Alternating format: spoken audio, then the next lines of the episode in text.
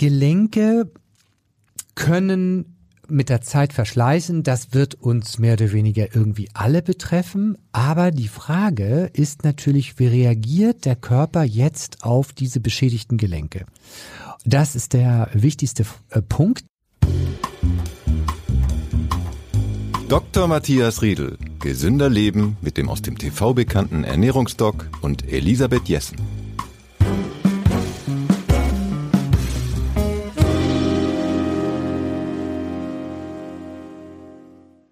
Hörerinnen und Hörer, wir freuen uns total, dass wir Hörer in der ganzen Welt haben, wie wir inzwischen festgestellt haben. Herr Dr. Riedl, herzlich willkommen. Äh, die neuesten äh, Infos, die ich gekriegt habe. Wir haben Hörer in Großbritannien, in Amerika, in Österreich, in der Schweiz, in Frankreich, in Schweden. Mich wundert, dass man uns da überall versteht, aber es ist großartig. Ja, Wahnsinn, ne? Ich habe auch ja. gesehen, äh, wir waren mal auf Platz 70 bei den Podcasts in Frankreich, ne? Also ja, und äh, entweder gibt's so viele, sind das alle im Elsass? Ja. Also hier hören uns natürlich in Deutschland noch sehr, sehr viel mehr Leute. Und wir freuen uns total, dass ihr so am Ball bleibt und haben auch heute wieder ein spannendes Thema vorbereitet. Heute geht es nämlich um Gelenke. Ja, Herr Dr. Riedel, eigentlich denkt man ja, Gelenke, das ist doch der Fall für einen Orthopäden. Das ist eigentlich sein Klassiker. Aber was hat das mit Ernährung und Ernährungsmedizin zu tun?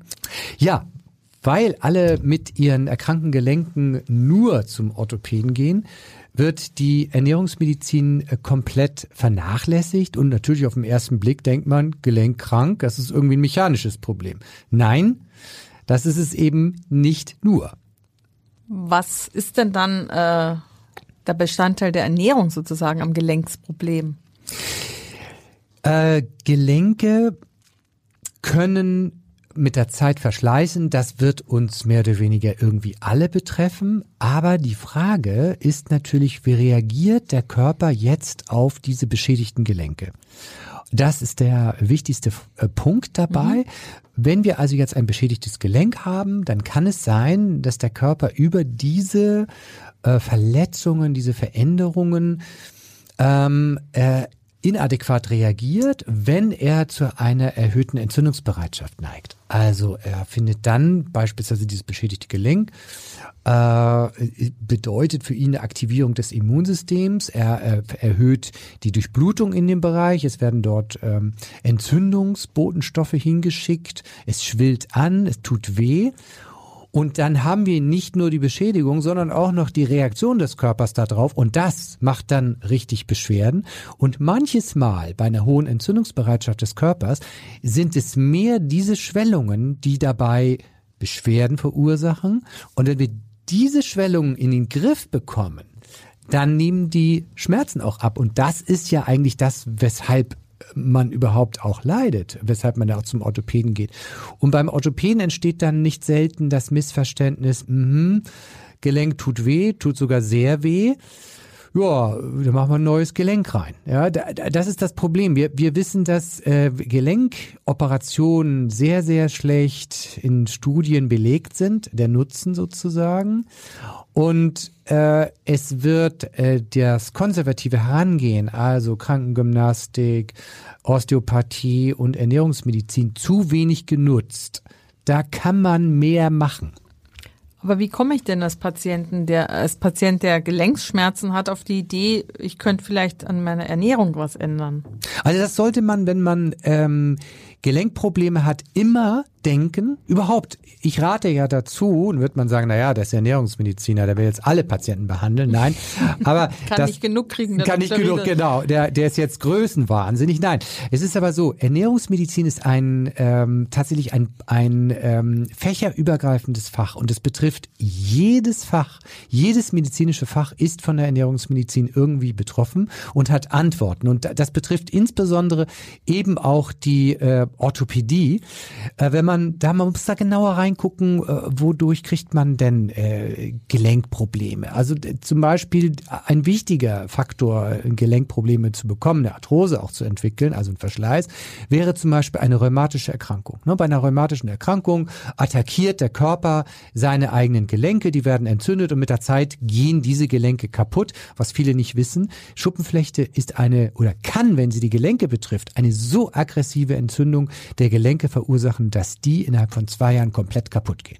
Also da ist wirklich ähm, äh, Eile geboten, aber auch Verletzungen, nicht Fußballverletzungen, äh, Sportverletzungen ähm, oder Überlastung durch Gewicht oder auch äh, durch Sport. Viele Profisportler haben, wir sehen das bei Boris Becker, haben durch Verletzungen und Überlastung haben am Ende ihres Lebens Arthrose. Das ist eine äh, Ursache. Oder es gibt auch Weichteilräume beispielsweise, was auch die Gelenke sehr stark entzünden oder auch belasten kann. Oder die Gicht oder eben die Osteoporose. Jeder vierte über 50 hat eine Osteoporose und ähm, das kann auch eine Ursache sein für äh, Gelenkveränderungen äh, und am Ende auch Gelenkbeschwerden. So und wenn man da jetzt rein mechanisch und unsere Medizin hat diese Neigung, alles mechanisch zu sehen. Nicht? Wir haben zum Beispiel eine Herz-Kranz-Gefäßverengung, machen wir ein Rohr drüber oder putzen das Rohr. Ja? Haben wir irgendwie ein beschädigtes Gelenk, machen wir ein neues rein. Ja? Diese Sichtweise übertragen vom Auto ähm, beim Auto ist das dann hinterher alles schick, neu, Austauschmotor, ja.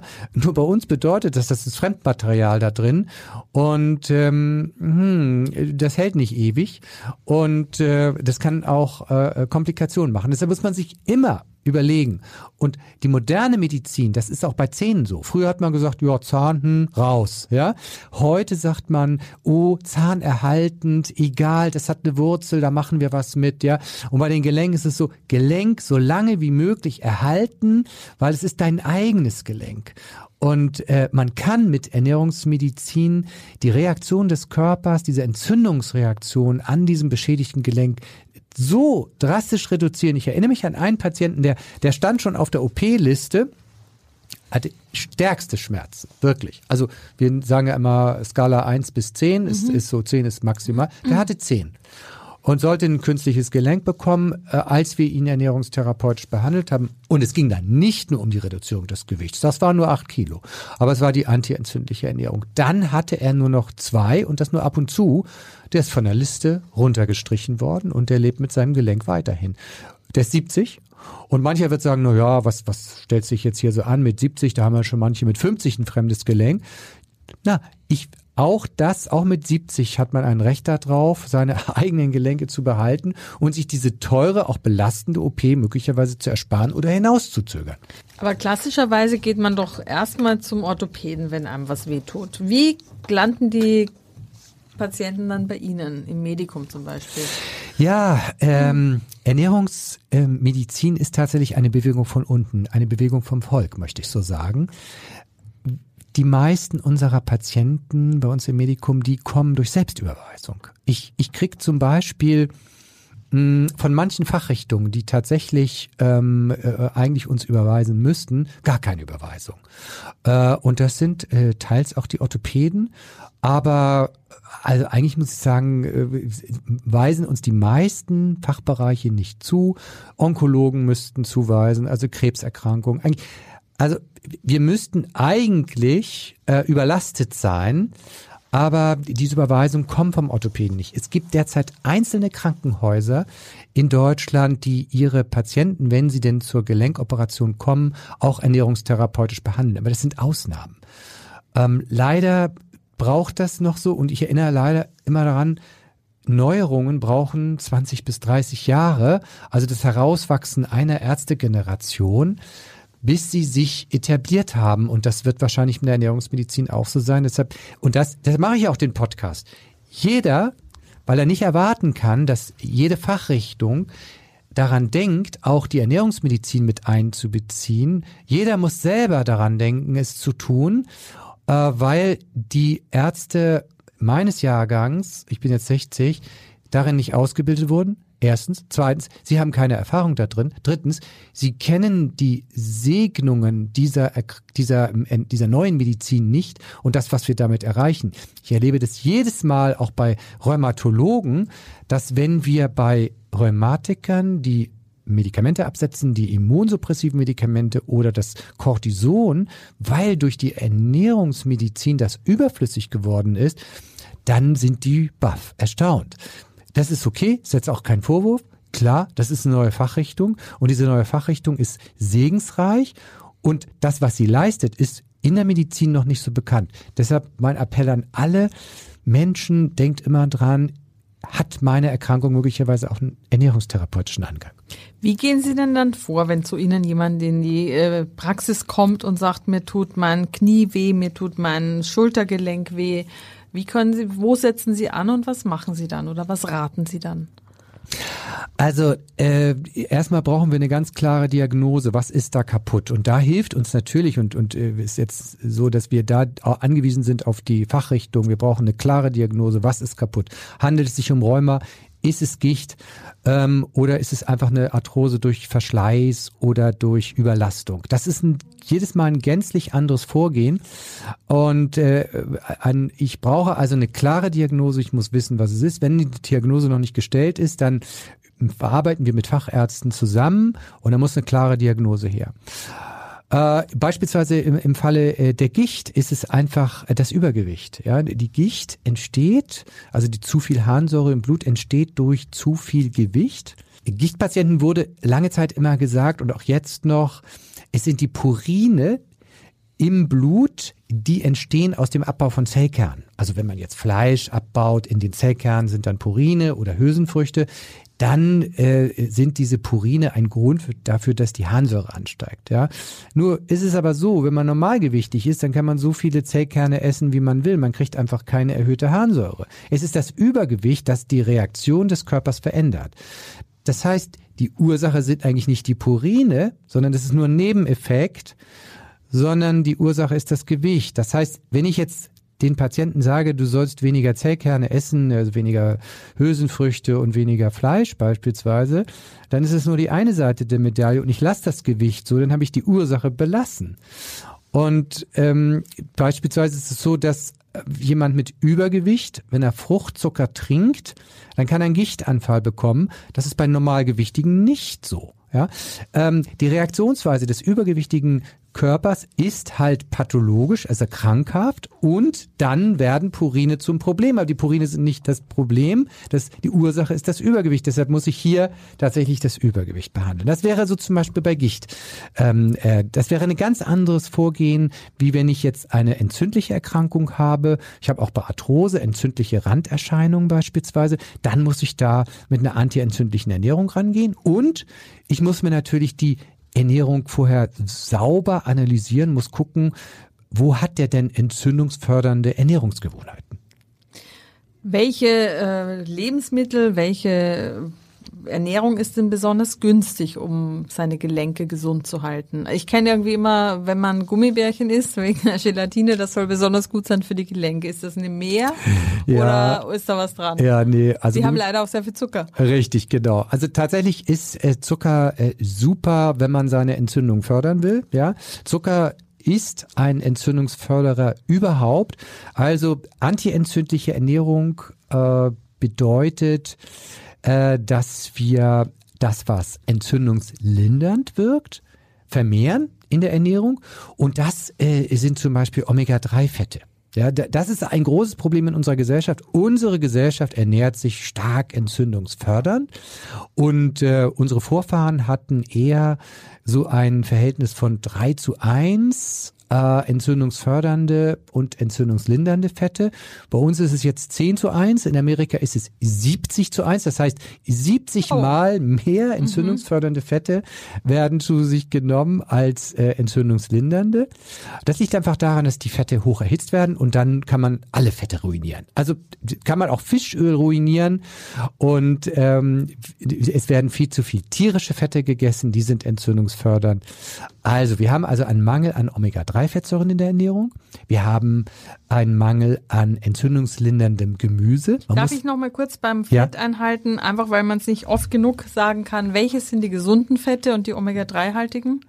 Ja, also das sind allen voran zum Beispiel Algenöle, Fischöle, die sind natürlich super Omega-3-fettsäurehaltig, aber gesunde Öle sind auch Olivenöl, Rapsöl beispielsweise, Leinöl, mhm. Nussöle.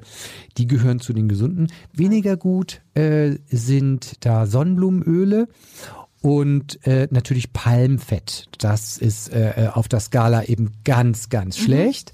Und davon wird einfach viel zu viel gegessen. Palmöle oder Palmfette sind beispielsweise auch in vielen veganen äh, Produkten enthalten oder auch in Nuss-Nougat-Creme. Also mit sowas werden wir überschüttet. Mhm. Und davon äh, bräuchten wir weniger. Wir müssen also das, die tierischen Fette, die entzündungsfördernden Fette, die gesättigten Fette reduzieren, die Omega-3-Fette erhöhen und entzündungslindernde Lebensmittel, die kommen allesamt übrigens aus dem Pflanzenreich. Ja, allesamt. Bis auf äh, das Fischöl. Aber das Fischöl kommt übrigens auch durch die Omega-3-haltigen Algen. Insofern eigentlich kommt entzündungslindernd aus dem Pflanzenreich. Und das sind eben alle Gewürze, Ingwer, Kurkuma, ähm, äh, äh, Koriander beispielsweise, aber auch Lauchgewächse, Sauerkirschen, äh, natürlich Olivenöl hatte ich schon gesagt, grüner Tee, Kohl. Ähm, das sind alles Pflanzen, die durch ihre sekundären Pflanzenstoffe, durch die Pflanzenstoffe für uns entzündungslindernd wirken. Und, und das ist ganz wichtig, alle Ballaststoffe. Ballaststoffe wirken im Darm positiv auf die Darmflora und die Darmbakterien helfen bei der Entzündungslinderung. Und das ist äh, äh ein Teil des, des, des Konzeptes. Dazu, ja?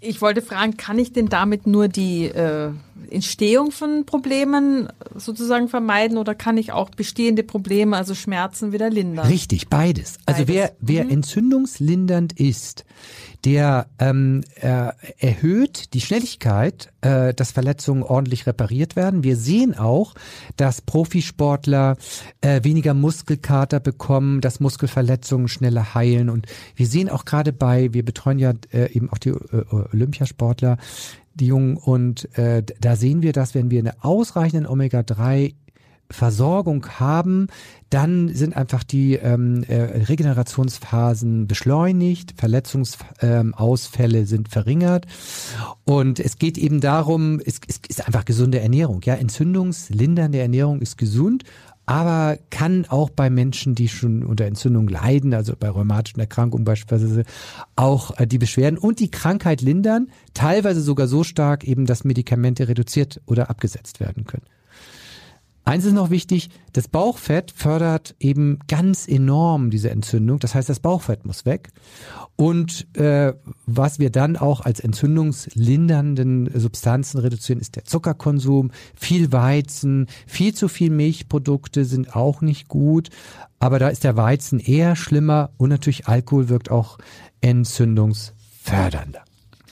Wenn wir bei Gelenken sind, bin ich natürlich ganz schnell bei Bewegung und Krankengymnastik. Wie wichtig sind diese Elemente? Ja, wird genauso unterschätzt. Also ein beschädigtes, krankes Gelenk ähm, muss bewegt werden, weil wir haben halt das Gelenk äh, mit seiner Gelenkschmiere drumherum und darum sitzt die Kapsel. Und dieser Knorpel, ja, dieser, dieser hochempfindliche Knorpel, der wird durch die Gelenkflüssigkeit versorgt und dafür muss diese Gelenkflüssigkeit überall hinkommen. Es muss also bewegt werden. Also Bewegung bedeutet eine verbesserte Ernährung der Knorpeloberfläche und äh, ein jeder Orthopäde, das wird es auch sagen, ein ähm, Gelenk muss bewegt werden, sogar mhm. wenn es beschädigt. ja, auch wenn es weh tut. Auch wenn es so weh tut. Dann habe ich auch, ah, genau. aber dann, aber dann unter krankengymnastischer Anleitung und in die richtigen Bewegungen. Ja. Ein, ein Problem ist allerdings auch häufig, manchmal tut einfach mal gar nicht mehr das Gelenk weh, sondern durch die Schonhaltung fangen wir an, ähm, dass sich Muskeln verkürzen, dass sich Bänder verkürzen, dass sich die Kapsel verkürzt und dann macht jede Bewegung des Gelenkes Schmerzen. Äh, deshalb ist es wichtig, dass man da mit der Krankengymnastik rangeht und äh, bezielt, gezielte Dehnungen macht. Deshalb gehört auch für jede Arthrosetherapie auch angeleitetes Dehnen mit dazu. Also was mir total wichtig ist, vielen Menschen fällt es einfach schwer, aus dieser westlichen Ernährung, die, die reich an Entzündungsförderung ist, herauszukommen. Das heißt, wir brauchen Alternativen. Und viele Menschen haben auch liebgewonnene Ernährungsgewohnheiten. Und weil das so ist, habe ich mich mit Johann Lafer zusammengesetzt und wir haben ähm, in der Reihe Medical Cuisine ein Buch gemacht, antientzündliche Ernährung. Und da haben wir Lieblings Gerichte der Deutschen genommen und haben sie antientzündlich, verbessert, zusammen mit meinem Team und seinem Team. Und er hat sie kulinarisch aufgepeppt. Das heißt, da kann man dann sozusagen ein antientzündliches Schnitzel essen und hat seinen Schnitzelgenuss oder, was ich äh, ganz besonders äh, toll finde, das vegetarische Moussaka, ich liebe Moussaka, äh, neu äh, interpretiert und man hat tatsächlich diesen Moussaka-Geschmack, aber vermisst nichts. Aber es ist trotzdem antientzündlich. Also das ist mir wichtig. Wenn man aus seinem Trott ausbrechen will, dann ist es manchmal auch gut, wenn wir mit uns an neue Gerichte wagen, aber hier ist es ganz einfach, weil man sich an alte Geschmäcker äh, äh, orientiert und hat also eine neue Variante. Oder man schaut einfach in mein neues Buch, meine 100 besten Rezepte, auch da mal Anregungen holen. Wir brauchen neue Gerichte, wenn man weg will von dieser typisch westlichen Ernährung, die uns zu viel Entzündung liefert. Ich habe übrigens, weil Sie die Moussaka, weil Sie es gerade erwähnen, die steht fest auf meiner Liste. Die muss ich unbedingt kochen. Aber was ich wirklich sehr liebe aus diesem Buch, sind die Königsberger Klopse. Oh ja. Mit Haferflocken. Ja. Und die haben so einen tollen Geschmack, dass Ja. man überhaupt nicht das herkömmliche Rezept vermisst. Also eigentlich schmeckt's auch einfach, einfach nur super. Es schmeckt einfach super, Schmeckt richtig, richtig gut und man hat das Gefühl, man hat was Gutes getan für sich, Ja. weil es ein gesundes Rezept ist und weil die Zutaten einfach sehr gesund sind. Genau, es schmeckt und man hat noch ein super gutes Gefühl und es ist auch gesundheitlich super. Ich erinnere mich noch an eine Verkostung, da hat, hatte Johann und ich haben in der NDR Talkshow haben äh, Buletten verkostet, einmal rein vegetarisch und einmal ganz normal. Die Gäste haben den Unterschied gar nicht gemerkt. Es schmeckte alles perfekt. Also ich mache nur mehr die Königsberger Klopse aus diesem Buch, weil ich die einfach großartig finde. Sprechstunde beim Ernährungsdoc. Wir haben wieder ganz viel Post von Hörerinnen und Hörern gekriegt, lieber Herr Dr. Riedel. Und äh, ja, liebe Hörerinnen und Hörer, ich muss Sie ein bisschen vertrösten, weil wir einfach so viel Post kriegen, dass wir einfach nicht so schnell schaffen, die Fragen zu beantworten. Aber wir haben heute wieder drei, die, glaube ich, wieder von sehr allgemeinem Interesse sind.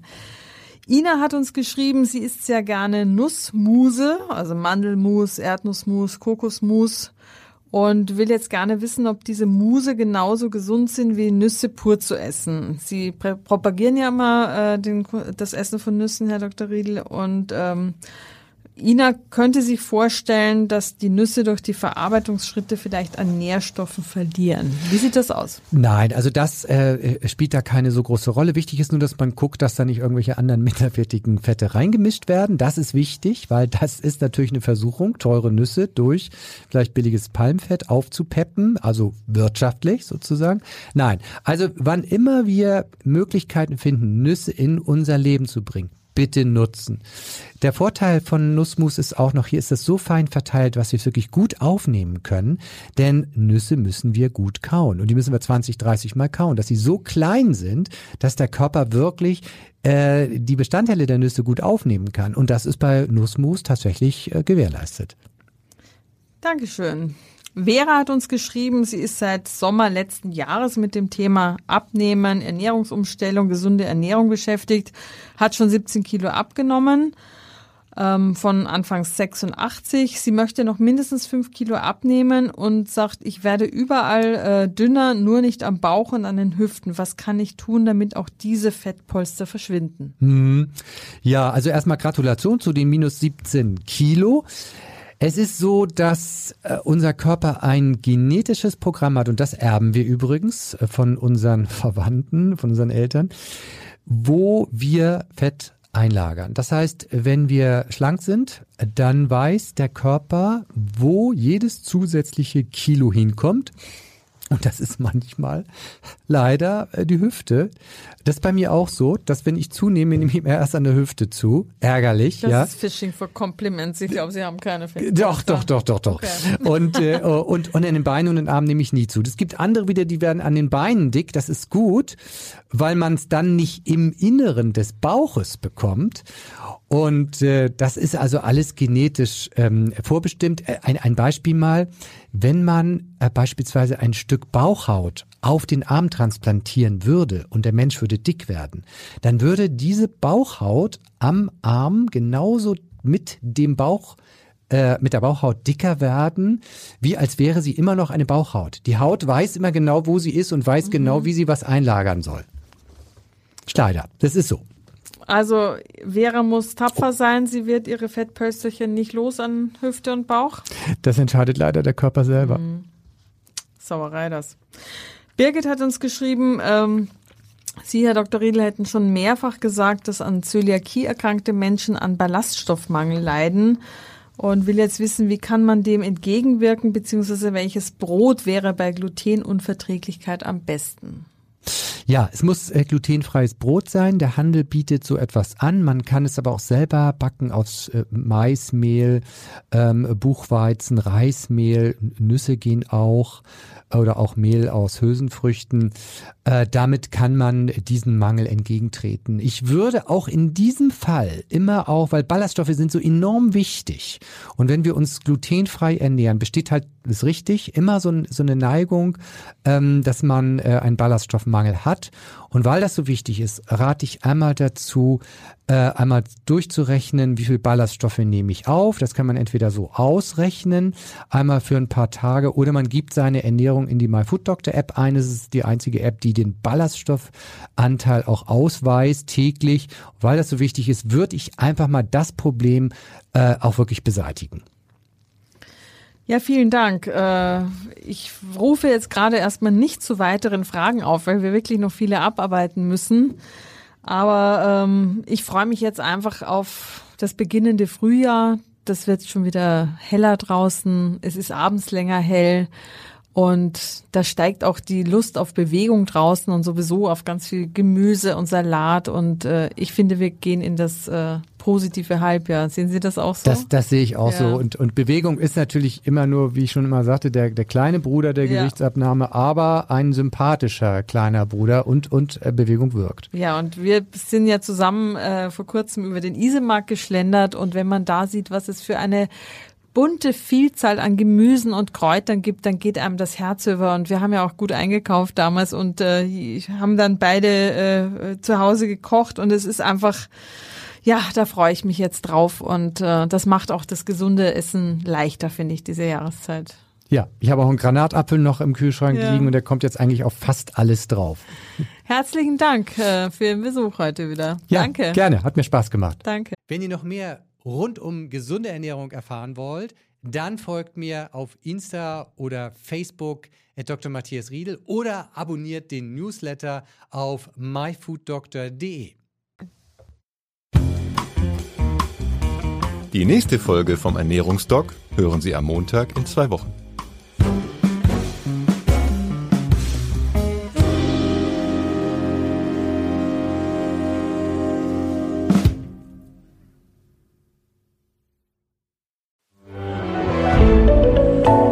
Podcast von Funke.